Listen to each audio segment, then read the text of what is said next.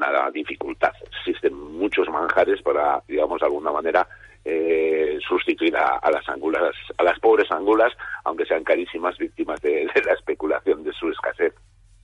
Pues hasta aquí Euskadi en la onda, ahora es tiempo para el deporte, Radio Estadio con Gorka Acitores. Agur, hasta luego.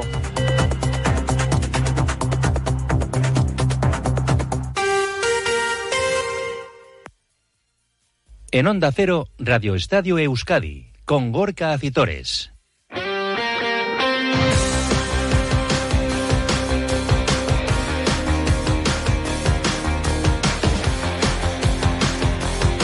Y con Félix Santiago, los mandos técnicos, ¿qué tal la Racha León Deporte hasta las 3 en punto de la tarde en este lunes 8 de enero, después de un fin de semana de Copa, el primer sorbo de la Copa de este 2024 que sentó francamente bien a Real Sociedad Atlético y Deportivo a la vez y que le fue indigesto tanto para la Sociedad Deportiva Ibar como para la Sociedad Deportiva Morevieta, nuestros representantes en segunda división que se centran ya única y exclusivamente en la competición liga. Repasaremos lo que nos ha dejado el fin de semana Copera para los nuestros, hablaremos también de la Liga Femenina y del resto de la actualidad polideportiva que viene marcada por baloncesto, con el Vasconia que se ha quedado fuera de la Copa del Rey tras su derrota ayer y a pesar de la derrota de Manresa en Bilbao ante Bilbao. Es que todo esto aderezado con eh, pelota, con eh, ciclismo o con atletismo nos llevarán hasta las 3 en punto de la tarde en este Radio Estadio que ya arrancamos.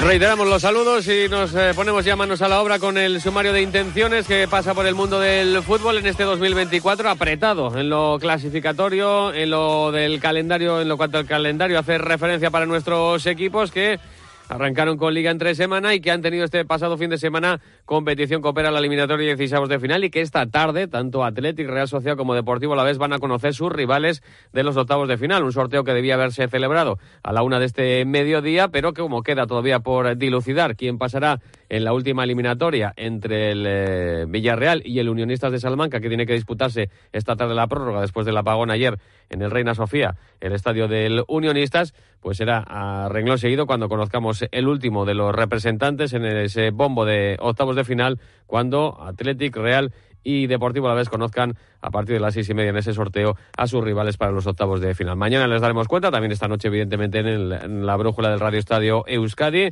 de esos emparejamientos para los nuestros, después de que superaran la eliminatoria por ejemplo, ayer la Real Sociedad de Íñigo Taberna, ¿qué tal la Rachaldeón? Hola, ¿qué tal Gorka? Rachaldeón. Lo hizo derrotando en la Rosalía del Málaga por 0-1 y con un gol en propia puerta del conjunto malacitano. Sí, se puede decir, Gorka, que es, fue un partido discreto por parte del conjunto blanca-azul que superó la eliminatoria ante un rival que dio la cara, ¿eh? hasta el último momento, a pesar de que milita en la primera federación. En la primera parte, la Real dispuso de ocasiones para adelantarse el marcador, pero ni Oyarzábal ni Zakarian acertaron de cara a portería. Pero la más clara la tuvo el Málaga, un disparo de Víctor García que se estrelló en el poste de la portería de Marrero, ayer titular. Y el único gol del partido llegó al comienzo de la segunda parte. Falta que saca Brais Méndez, remata Merino y Einar Galilea, el central malicitano, introduce el balón en su portería a intentar evitar el remate de Zubeldia. Tras el gol, la Real no pasó demasiados apuros para mantener la portería a cero. Tampoco fue capaz de cerrar el partido con un segundo tanto. La Real que sigue a lo suyo en la Copa 0-1 contra el Buñol, 0-1 contra el András y 0-1 contra el Málaga. Con todo, tras el partido, Imanol se mostraba satisfecho con la victoria y señalaba que esta había sido demasiado corta para los méritos de su equipo. Bueno, eh, siempre se sufre cuando, cuando la diferencia en el marcador es mínima como, como era, pero bueno, no obstante creo que si alguno merecía ganar por las ocasiones que hemos generado éramos nosotros. Eh, una pena que una vez más hemos llegado a los, a los últimos minutos con un 0-1, ¿no? Eh, cuando el marcador tenía que haber estado ya más que resuelto. Y bueno, eh, sabiendo que, que, en todos los campos cuesta, da igual el rival que tengas, eh, de la categoría que, que sea, ¿no? ya habéis visto todas las eliminatorias todos los primeros hemos pasado, pero todos con muchísimos apuros. Y bueno, y una vez más, pues aquí no ha sido diferente. Creo que el equipo de, de Sergio está muy bien trabajado, tiene muy buenos jugadores, jugadores con algunos con experiencia, otros muy jovencitos pero con muchísima calidad, mucho, mucho descaro. Y la verdad es que sabíamos que nos iban a complicar las cosas y no nos lo tomamos en serio y nos lo hemos tomado muy en serio y por eso seguramente hemos pasado. Otra de las novedades en el 11, Álvaro Diozola destacaba que el equipo había cumplido con el objetivo de superar la eliminatoria. Sí, objetivo cumplido. Eh, podríamos haber ganado por más goles. Eh, al final, cuando perdonas, pues lógicamente el rival también juega. El Málaga es un gran equipo y bueno. Eh, al final se ha echado un poco arriba, pero, pero yo creo que hemos pasado sin problema. ya te digo, en la primera parte, pues mucho control, mucho dominio y bueno, muchas ocasiones creadas. el balón no ha querido entrar. Lo hemos conseguido en la segunda parte con el 0-1 y bueno, a partir de ahí también hemos tenido alguna que otra ocasión eh, y bueno, eh, objetivo cumplido, que era pasar la eliminatoria y ya pensando en el próximo partido. Una Real que se ha gritado esta mañana, mañana descansa, a partir de miércoles empieza a preparar el derby del sábado contra el Atlético en Samamés, pendientes de Zubimendi y Zacarian, que tuvieron que ser sustituidos ayer al descanso.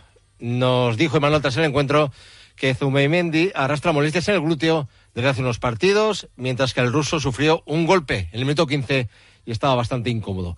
El que ya no va a jugar más en la Real es Mohamed Aricho, que va a abandonar el conjunto azul tan solo temporada y media después de su llegada a San Sebastián. Se va a marchar traspasado al Niza francés, falta la confirmación oficial.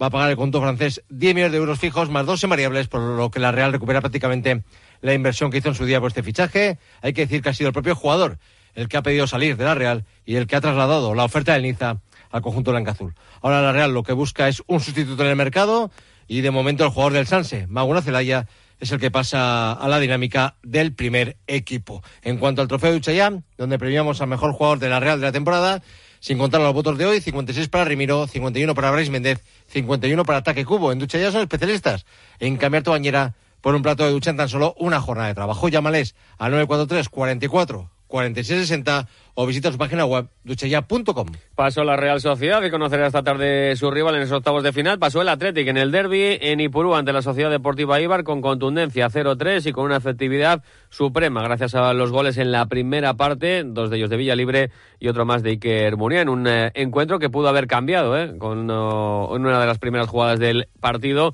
se plantó solo ante Julián la Bautista, el delantero de la Sociedad Deportiva Ibar, pero le ganó la partida el guardameta del Athletic titular ayer en la Copa. Ernesto Valverde reconocía que la pegada de su equipo había sido eh, fundamental para superar la eliminatoria. Eh, contrariamente a lo que nos ha ocurrido otras veces, hoy hemos tenido mucha pegada comparado un poco con el juego que hemos que hemos tenido, porque de juego hemos andado, hemos estado demasiado bien, muchos errores, muchas pérdidas eh, sin, sin, presión y bueno, ellos no, ha habido momentos en los que nos llevaban mucho peligro, eh, nos estaban centrando mucho al área y sin embargo nosotros les hemos golpeado muy duro. Bueno, eh, es verdad que estamos en una energía positiva y hay que verlo por ahí, pero ya te digo que el primer tiempo hemos tenido más un resultado muy bueno y no hemos estado, bajo mi punto de vista, demasiado bien. En el segundo tiempo, según ha ido avanzando el partido, nos hemos ido haciendo con el juego, ya lo hemos dominado mejor, a pesar de que ellos han tenido alguna ocasión. Eh, hemos sido contundentes en el área. Valverde que dio minutos, por ejemplo, a los dos goleadores, eh, que no son habituales en eh, la liga, tanto Valverde, Villalibre como Muniain, y estos respondieron. Además, con un buen encuentro y con los goles que certificaron la clasificación del conjunto rojiblanco, donde uno de los titularísimos, Nico Williams, se mantuvo prácticamente durante todo el encuentro, no le dio descanso hasta el final del mismo Ernesto Valverde, algo que ha levantado las críticas en el entorno del Athletic y así respondía Ernesto Valverde sobre por qué tardó tanto con ese resultado tan a favor en eh, retirar del campo a Nico Williams. Pues más que nada porque el entrenador, que no sé de cuántos entrenadores hay aquí, hay uno, decide cuándo hacer los cambios. Es así. Y Nico Williams es explosivo, no es explosivo, mete goles, no mete goles, es lo que sea, pero tiene que estar al servicio del equipo y estar ahí al pie del cañón en cualquier momento. Eh, cuando se le requiera, cuando esté bien. Entonces, nada más. Bueno, pues eh, casi casi estaba pidiendo el cambio. Nico Williams sobre el terreno de Ipurúa. El que aprovechó la ocasión eh, fue Iker Munian, además de Asier Villalibre, el búfalo de Garnica, con su doblete. Bueno, pues personalmente es un golpe de confianza, ¿no? Eh, al estar teniendo pocos minutos en liga, eh, los minutos que tengo en Copa, siempre tienes esa presión que se mete uno mismo de aprovecharlos, ¿no? Y la verdad es que, bueno, me voy contento a casa, obviamente porque pasamos de eliminatoria en la Copa y también por los dos goles. En el lado opuesto estaba la Sociedad Deportiva Eibar, el equipo de Joseba Echeverría, que reconocía que quizá el resultado fue abultado, pero no le quitaba méritos a la contundencia ofensiva que había mostrado su rival el Athletic. La pegada de ellos ahí está y al final han sido eh, tres eh, muy buenos goles eh, en el que, bueno, al final la pegada de, de ellos y que nosotros no hemos estado digamos, con esa mentalidad contundente defensivamente que hace falta contra, contra este tipo de, de equipos y, y, bueno, en, ese, en esa mejora tenemos que, que seguir, ¿no? Del resultado de 0-3 también eh, nos da información de cómo estamos, de lo que tenemos que mejorar, de lo que tenemos que seguir insistiendo en lo que hacemos bien, que también hay, hay cosas y, bueno, y al final, pues eh, que nos sirva un poco de, de aprendizaje para esta segunda vuelta. El Eibar se olvida de la Copa, se centra en la Liga en esa segunda vuelta que va a arrancar el viernes. Eh, en este caso frente al Racing de Santander a partir de las ocho y media en Ipurúa, rival directo eh, en esa lucha por los puestos de ascenso a la máxima categoría. Ahora mismo tiene un punto más el conjunto cántabro que el Eibar y cierra además el Racing de Santander los puestos de playoff de ascenso a la máxima categoría. El Atlético conocerá esta tarde su rival, un conjunto del rojiblanco, el de Ernesto Valverde, que ha entrenado esta mañana con las buenas noticias de que tanto Guruceta Geray como Dani García han trabajado con absoluta normalidad y podrían volver a la convocatoria de cara al derby del sábado en Samamés ante la Real Sociedad. De la tarde eh, conocerá el Atleti y su rival en los octavos de Copa, como lo conocerá también el Deportivo Laver, Roberto Vascoy, ¿qué tal la Rachaldeón? ¿Qué tal Gorka Rachaldeón? Que en la única eliminatoria de Primera División, además consiguió la clasificación, derrotando al Betis en Mendizorroza. Gracias al gol de Carlos Benavidez en el 11 de la segunda parte, que hizo justicia, porque el Alavés hizo un partido muy completo en todas las facetas del juego, algo que, por ejemplo, reconoció el técnico del equipo verde blanco, Manuel Pellegrini, que reconocía que se habían visto superados durante gran parte del eh, duelo, y el Alavés que tuvo ocasiones para llevarse incluso un resultado más abultado, especialmente Quique García, que estrelló en un balón en el palo, que tuvo también otra ocasión muy clara que desbarató Ruiz Silva y además eh, del resultado del pase a la siguiente ronda. Hay que destacar el buen rendimiento de futbolistas eh, poco habituales, como Bueno, que fue el portero titular antes de marcharse a la Copa de África con Guinea Ecuatorial, del propio Quique García, de Alex Sola, que estuvo muy bien por banda, o de Giuliano Simeone, que entró en la segunda mitad y que estuvo a un nivel óptimo de haber eh, jugado, después de haber jugado sus primeros minutos en la noveta, tras la grave lesión que sufrió en pretemporada. Además, está tieso el equipo de centrales porque Seldar está lesionado. Akbar en la Copa de África con Marruecos y Rafa Marín se pegó un golpe en la cara y no pudo entrar ni siquiera en la convocatoria. Dos laterales como Tenaglia y como Duarte tuvieron que ejercer de jefes en el eje de la zaga y todos rindieron a muy buen nivel, por lo que Luis García Plaza, el eh, técnico del eh, Glorioso, se mostraba muy satisfecho. Creo que sobre todo el regalo es el partido que han hecho. Creo que hemos sido merecedores de la victoria, incluso creo que se ha quedado corta. La primera parte ha habido un cuarto de hora muy bueno, después se ha, igualado un poquito más. Eh, al final el Mulbus está mejor y la segunda parte creo que hemos estado muy superiores. Lo único que ha faltado es marcar ese segundo gol para tener un partido tranquilo. Además veníamos, lo dice siempre, de dos, de dos resultados en contra al final del, del partido y nunca podemos tener un partido tranquilo cuando creo que el equipo yo digo, en los últimos partidos, aunque parezca algo extraño quitando el día del Girona, si el equipo está bien, muy bien, pero nos cuesta mucho transformar ese buen juego en más goles y muy contento. Había un ambiente muy frío en lo climatológico porque había dos grados de temperatura al inicio del encuentro y además por esa protesta de las peñas que no acudieron ya que no estaban de acuerdo en tener que pasar por taquilla. Hubo 13.482 espectadores, una entrada bastante inferior a la de Liga, así que se espera que en el próximo encuentro en Mendizorroza veremos si con polémica o no, pero el equipo quiere estar en la siguiente ronda. Y es que precisamente se le preguntaba a Plaza sobre sus eh, preferencias en el sorteo de esta tarde y lo tiene claro.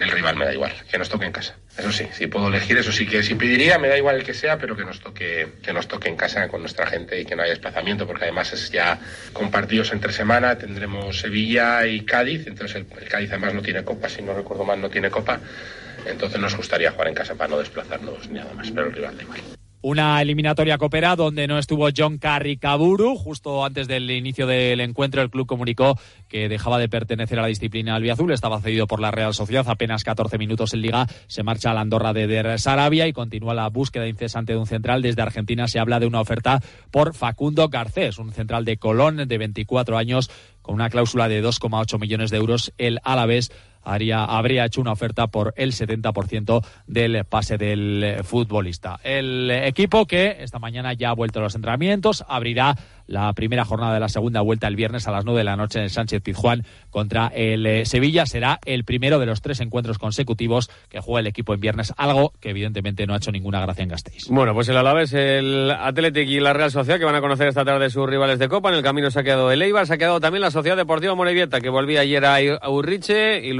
con gran ambiente ante el Celta Vigo, pero acabó derrotada por dos goles a cuatro. Empezó marcando muy pronto el Celta a los seis minutos. Remontó antes del descanso el equipo de Jandro para ponerse 2-1 gracias a los goles de Jauregui primero y de Raico después. Pero en el inicio de la segunda parte el Celta demostró su calidad con eh, tres nuevos eh, goles para remontar la eliminatoria y además dos balones a la madera en un impracticable terreno de juego de Urriche por lo climatológico. Jandro, el técnico de los azules, reconocía la superioridad del Celta al inicio de la segunda parte. Nos hizo mucho daño, mucho daño los primeros minutos de la segunda parte, cuando ya se ponen por delante, ya nos hizo mucho daño, ya creo que ya vimos una montaña muy grande y no pudimos remontar otra vez. Contra un equipo como el Celta es, es complicado.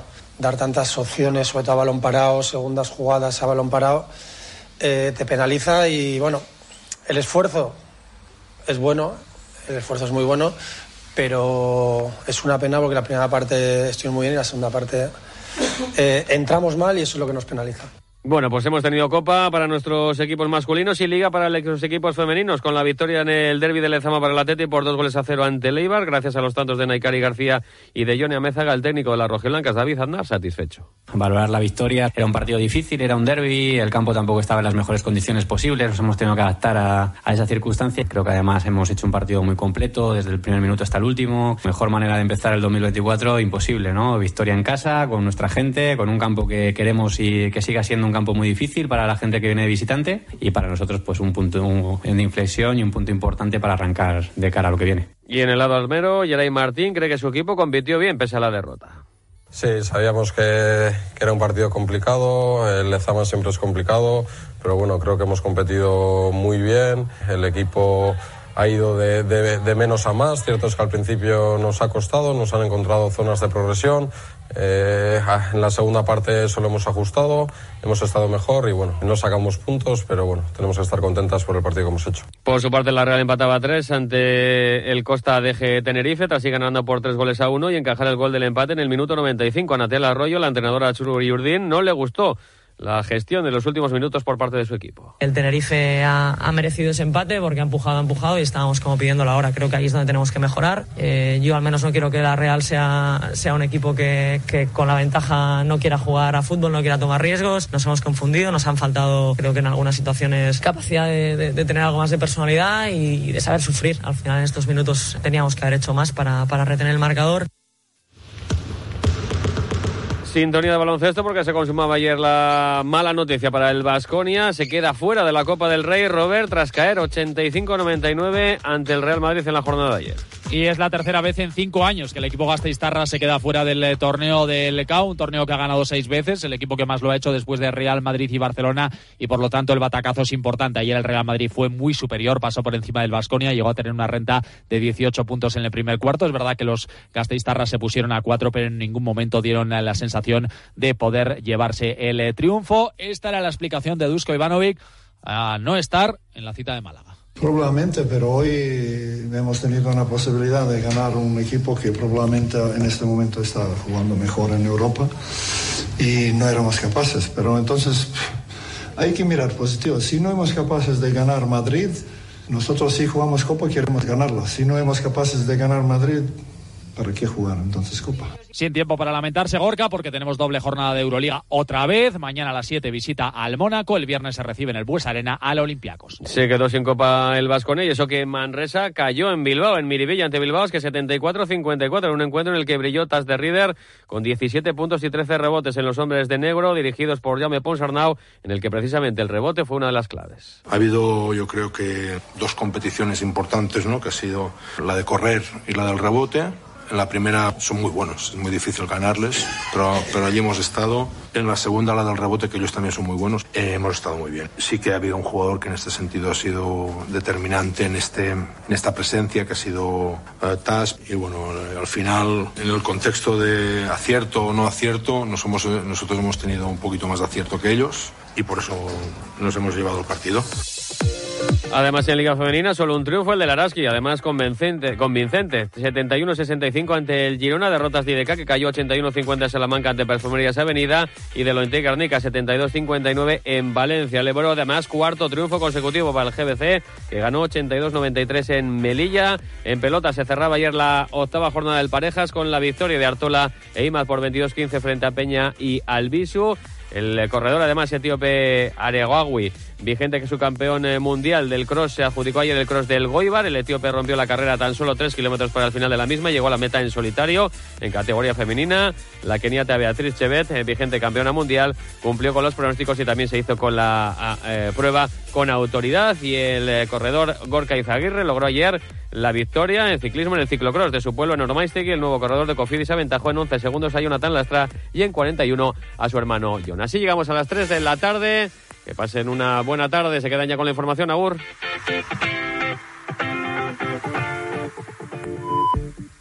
Son las 3 de la tarde, las 2 en Canarias.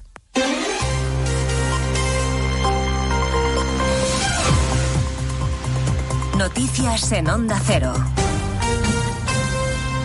Buenas tardes, resumimos en tres minutos la actualidad de este lunes con noticia de última hora que tiene que ver con el vertido de pellets en la costa de Galicia que se extiende también ya por algunas playas de Asturias. La Fiscalía abre diligencias por la marea de microplásticos. La unidad especializada en medio ambiente de la Fiscalía General del Estado va a investigar el vertido que comenzó, recordamos, el día 8 de diciembre, hace un mes, después de la pérdida de la mercancía de un carguero. El primer aviso llegó a la Junta el día 13, cinco días después del vertido, pero como la oposición acusa al presidente de la Junta, Rueda, de haber actuado tarde, él le reprocha que se nota que estamos en precampaña. La Junta de Galicia está trabajando. La oposición está en campaña con este asunto y nada más que en campaña. Y el gobierno central pues acaba de aparecer. Ayer me llamó, ayer, ¿eh? 7 de enero, la vicepresidenta Rivera para ponerse a disposición. Ayer. La ministra de Sanidad, Mónica García, acapara también protagonismo, no tanto por su intención de imponer el uso de la mascarilla en los centros sanitarios, que ha sido asunto del Consejo Interterritorial de hoy, sin acuerdo, por cierto, porque no hay un único criterio entre los gobiernos regionales, sino por esa otra idea que lanzaban más de uno esta mañana, la de que se pueda faltar al trabajo si uno se siente mal y tiene una enfermedad leve, sin tener que presentar en tres días un justificante médico. Que tú puedas autojustificar ¿no? una enfermedad leve durante los primeros tres días y no tengas que mm, ir a colapsar todavía más a nuestros médicos y médicas de atención primaria. Los empresarios prefieren no valorar la medida y los sindicatos tienen muchos reparos. La secretaria de Acción Sindical de Comisiones Obreras, Maricruz Vicente, alerta de que la medida puede generar más problemas que beneficios. Si lo que se trata es de agilizar los sistemas de, baja, nos parecería bien, pero el problema fundamental no es tanto en agilizar las autobajas, sino en agilizar la atención sanitaria a las personas trabajadoras que están, que están enfermas, porque si eso va a suponer que se te retrasa tu posibilidad de acceder a una consulta médica cuando estás enfermo, pues no tendría, no tendría ninguna razón de, ninguna razón de ser. En el Partido Popular han hablado ya de ocurrencia política, lo ha hecho la presidenta regional de Madrid, Díaz Ayuso, que además ha aplaudido la decisión del líder de su partido, Núñez Feijó, de no salvarle a Sánchez la votación de los decretos que esta semana tienen que convalidarse en el Parlamento. Junts reafirma hoy que votará no a los tres y Feijó dice que no está por la labor de abstenerse. Nosotros vamos a estar toda la legislatura poniendo soluciones a disposición de los españoles